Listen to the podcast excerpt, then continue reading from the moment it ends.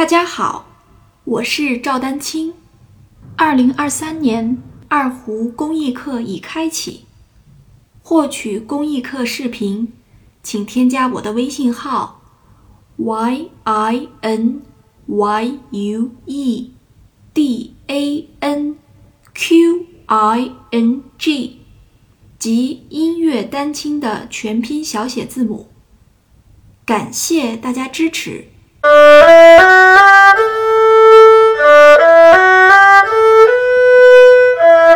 好，大家特别要注意啊，这个嗦哆这个换过来之后，和你和这个推就是推弓和下一一弓的这个连接的时候也要连上了。这个地方呢，就是又涉及到换弓的这个连贯性。换弓的这个连贯性，之前有同学问了，我稍微看一下几点了。嗯，快九点了，是这样的，换弓的连贯性啊，这个不是换弦啊，就是纯粹的说的是换弓，因为你搜到不是已经换到里弦了吗？然后这时候呢，其实最重要的一两点，换弓，我说的换弓现在特指的是在同一个琴弦上换弓，不涉及到换弦了啊，在同一个琴弦上换弓的时候，其实换弓不间断也有两个最主要的细节你要注意，一个呢就是。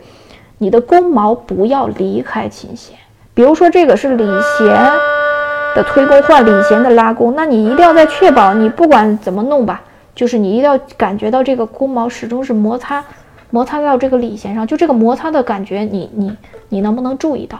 有些同学，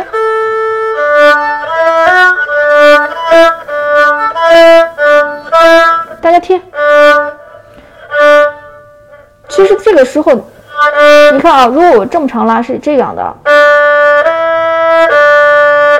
对吧？有些同学，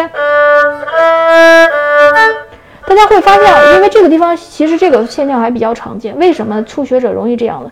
是因为我们到了弓，就这个大概这个地方的时候，这边比较沉，这就是又说到你的大拇指和食指没有把弓杆控制好。你看啊，这边又沉，然后弓杆本身比弓弓毛的重量又重，然后它就往这个方向。就是往你这个左前方，大家明白吧？就整个弓子往你的左前方就就就掉下去了啊！所以这个地方你稍微控制一下你的弓杆，不要让它就是带着，就是说白了，让你让弓子带着你的手走，对吧？弓子怎么可能？弓子是平惯性，你看我们如果这个地方不控制，它不就这样了吗？它是平惯性了，但是你你是要控制它的，明白了吧？啊，所以这个地方我首先就强调的是要把弓杆稍微控制的平稳一点，并且你的中指和无名指的力度保持住，不是让你加大。我刚才已经说了，拉里弦的时候，中指和无名指的指尖一定要勾住，就是轻轻的勾一下弓毛。很多初学同学呃掌握不住这个力量的大小，那就先练长弓，就这个力量多具体多大多小，反正就是总总体而言它是非常微小。